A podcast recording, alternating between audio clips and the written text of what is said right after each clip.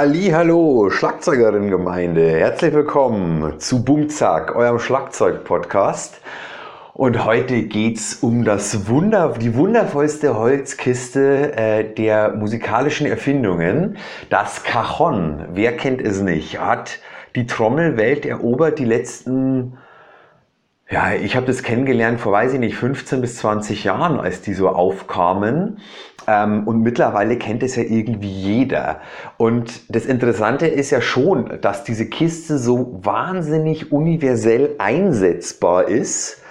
Und ähm, aber das andere ist tatsächlich, es ist ja ähm, in unserer schlagzeugerischen Welt ähm, es ist ein perkussives Instrument. Ich finde es ja sowieso immer lustig, das wird euch bestimmt auch begegnet sein. Wenn jemand Schlagzeuger ist, dann denken oft Leute, die damit nichts zu tun haben, man könnte mit jedem Schlaginstrument was anfangen, das es gibt, sozusagen. Also irgendwas in jegliche perkussive Richtung. Und wenn du mich an eine Conga oder Bongo stellst oder an eine Djembe, dann kommt da nicht viel dabei raus. Also ich hau da drauf, mir tut die Hand weh und es macht plöpp. Also das ist einfach wirklich witzlos. Ähm, und es ist ja auch gar nicht mein Interesse. Ich meine, ich spiele ja Drumset und ihr wahrscheinlich auch. Oder vielleicht es spielt ja auch Percussion. Und wenn ihr Percussion spielt, dann ist es genauso wenig selbstverständlich, dass ihr euch an ein Drumset ransetzt und da keine Ahnung was fabrizieren könnt. Das sind ja wirklich zwei völlig unterschiedliche Geschichten. Und mit dem Cajon ist es ähnlich. Wobei ein Cajon relativ einfach zu bedienen ist. Also ich finde schon, bei einer Conga ähm, ist es nicht so einfach, da wirklich geilen Sound rauszuholen. Natürlich kriegst du da irgendeinen Ton raus, so. Aber dass es halt wirklich nach, nach, nach dem klingt, wie halt diese geilen Percussionisten, diese geilen Conga-Experten einfach da spielen, ähm, das ist halt einfach überhaupt gar nicht der Fall, wenn du dann einfach nur deine Hand drauf knallen lässt. Und Natürlich gibt es da beim Cajon auch ganz große Unterschiede, aber jeder schafft es da irgendwie so in die Mitte drauf zu hauen, dass es dieser bassigere Bassdrum-Sound ist und oben drauf zu klatschen, dass es irgendwie so einen Snare-artigen Sound bekommt letztendlich. Und um das mal gleich zu sagen, also meine Erfahrung und Meinung dazu ist, also ich persönlich kann mit einem, einem Cajon gar nichts anfangen. Also wirklich überhaupt nicht. Und ich habe es auch nur immer äußerst ungern gespielt, also ich kann mich dran erinnern, da war ich mit meiner damaligen Band, bei dieser, bei dieser Country-Band, waren wir dann mal irgendwie, haben so einen Ausflug gemacht, waren irgendwo in Tirol auf so einer Hütte und da wurde halt abends Musik gemacht und hatte irgendjemand so ein doofes Cajon mitgeschleppt. Naja, und dann setzt dich halt dahin und begleitest halt irgendwie deine Band. Aber weißt du, man fühlt sich halt irgendwie nicht wohl, weil es sind halt Bewegungen, die du sonst am Schlagzeug nicht einfach machst. Also du sitzt auf dieser Kiste, du greifst mit den Händen nach unten und äh, ja, und machst halt da deinen Rhythmus. Und natürlich kannst du das irgendwie, aber du fühlst dich nicht wirklich wohl damit. Du findest auch nicht, dass es besonders geil grooved oder gut, gut klingt. Und nach einer Stunde haben mir einfach die Hände so wahnsinnig wehgetan und mir ist einfach das ganze Blut natürlich die ganze Zeit in die Hände, weil deine Arme nach unten hängen. Und ich hatte einfach wirklich nur mir, ich hatte einfach nur mit Hornhaut überzogene rote Bratzen, die einfach total wehgetan haben, um es jetzt mal ganz deutlich auszudrücken. Und da war für mich irgendwie klar, also mit diesem Teil werde ich nicht besonders warm im Moment und ich hatte aber auch gar kein Interesse dran. Die andere Seite ist natürlich schon, wie zum Beispiel, ich habe ja im Sommer das Interview mit Martin Bach gemacht und da ging es auch um sein Kisten-Setup, haben wir es dann genannt, wo er dann einfach für kleine Café- und Kneipen-Gigs einfach gesagt hat, okay, wie kann ich Sounds finden, die einfach gut funktionieren und die, wo ich aber nicht meine 22er Bassdrum mitschleppe, die dann eigentlich sowieso zu laut ist für die Umgebung. Und das kann ich schon verstehen. Klar, du kannst dieses Teil als Bassdrum-Ersatz nehmen zum Beispiel. Du kannst dieses Teil super unkompliziert transportieren. Ich meine, es ist überschaubar groß.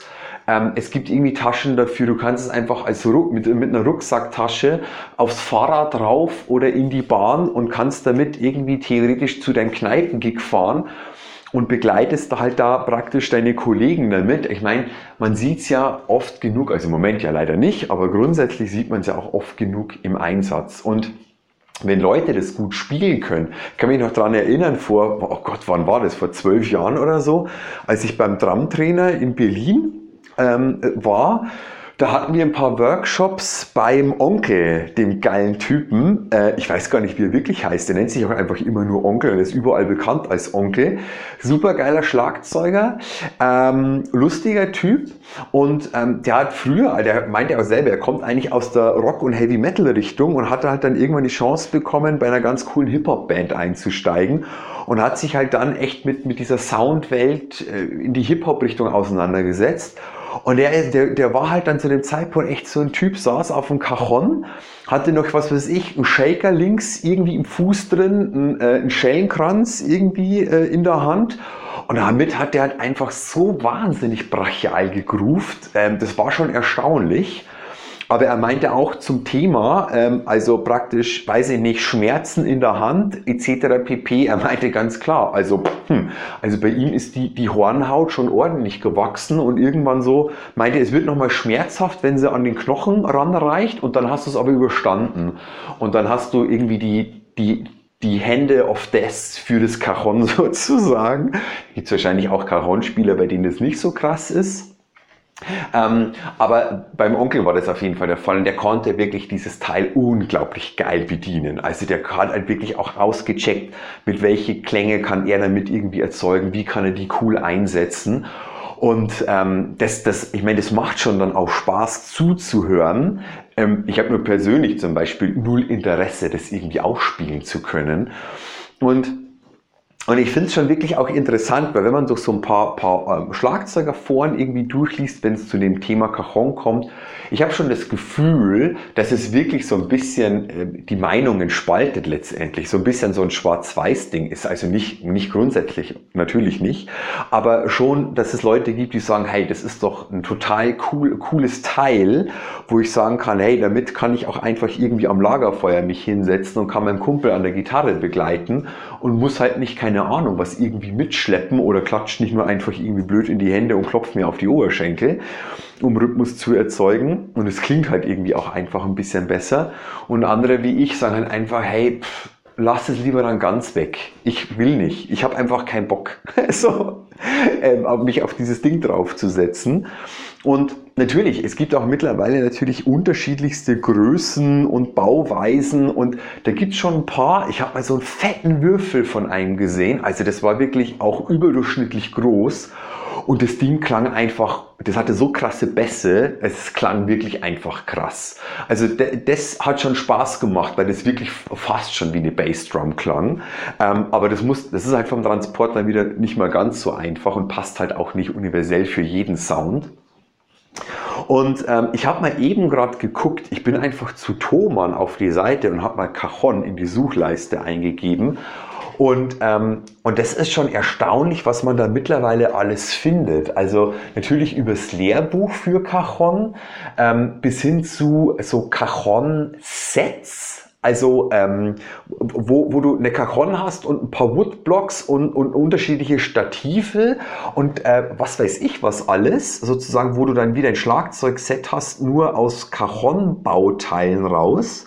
Dann gibt's von Meindl das Cocktail Cajon Kit. Ähm, äh, Meindl Cajon Drum Set. Ähm, was weiß der Henker was alles? Also es ist schon wirklich erstaunlich. Und wo ich gedacht habe, jetzt falle ich wirklich völlig vom Glauben ab. Es gibt von Meindl Artisan Mar Martinet Line Cajon. Jetzt haltet euch fest, für 1169 Euro. Und äh, okay, aus Korpus und Rückwand aus massiven 15 mm starken Tulpenbaum. Jetzt mal ganz im Ernst. Was ist das denn für ein Quatsch? Also, sorry, da bin ich raus. Ich gebe doch nicht über 1100 für eine Holzkiste aus.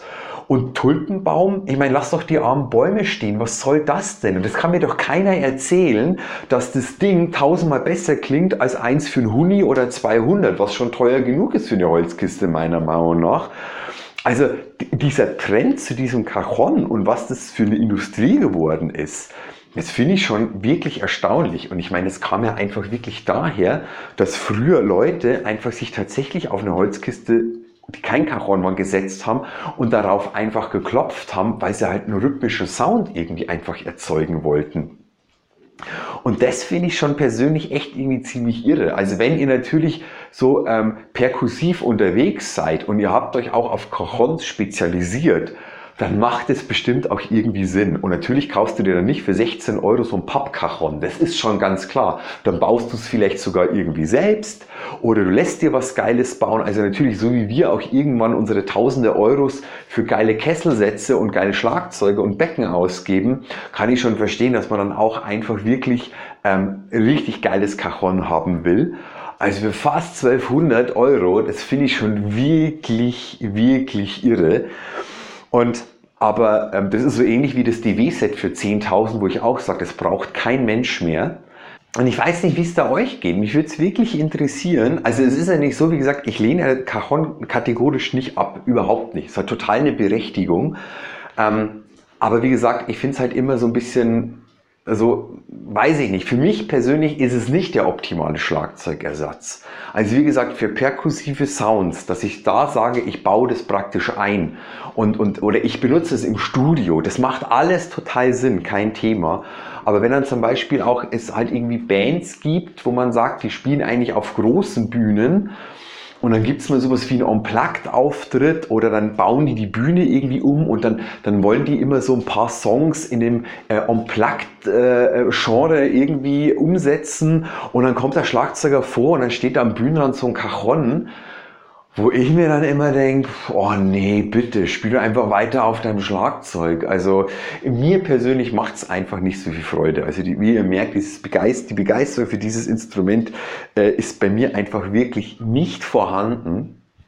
Und ähm, wie ist es da bei euch eigentlich? Findet ihr, nee, doch, also ich finde es einfach super, weil, oder seid ihr da ähnlich drauf wie ich und sagt so, wer Cajon-Spielchen soll Cajon spielen, ich bin Schlagzeuger, ich habe mit diesem Ding nichts zu tun. Ähnlich wie bei einem Shaker oder so. Ich meine, das hat wahrscheinlich die Erfahrung, hat mal jeder von uns gesammelt, dass, dass man so ein Ding dann in der Hand hat und sagt, okay. Und ich, ich kann mich auch daran erinnern, zum Beispiel, es gab mal einen, einen Song eben bei dieser Country Band, das war glaube ich sogar Mr. President von Pink. Ähm, was wir da gespielt haben. Und ähm, da habe ich, bevor es laut wurde, habe ich die, glaube ich, die erste Strophe oder whatever, hatte ich so einen Shaker in der Hand und habe damit praktisch eine, eine leise Hi-Hat, so was ganz so ein weiche Sound, so ersetzt. Okay, kein Thema, kann man machen. Ich habe auch bei einem anderen Song mal eine Kuhglocke benutzt, hängt dann am Set dran, haut man dann dreimal drauf, ist irgendwie alles in Ordnung. Das macht mich aber nur nicht zum Percussionisten oder zum Spezialisten für sowas, da habe ich sowieso gar keine Ahnung. Ich hau halt auf das Ding einfach drauf und dann ist irgendwie gut, weil es halt nicht wirklich so mein Interesse ist. Naja, und so weiter.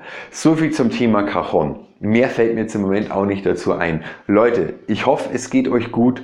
Bleibt gesund, passt auf euch auf. Und wir hören uns hoffentlich bald wieder. Macht's gut. Ciao, euer Andi.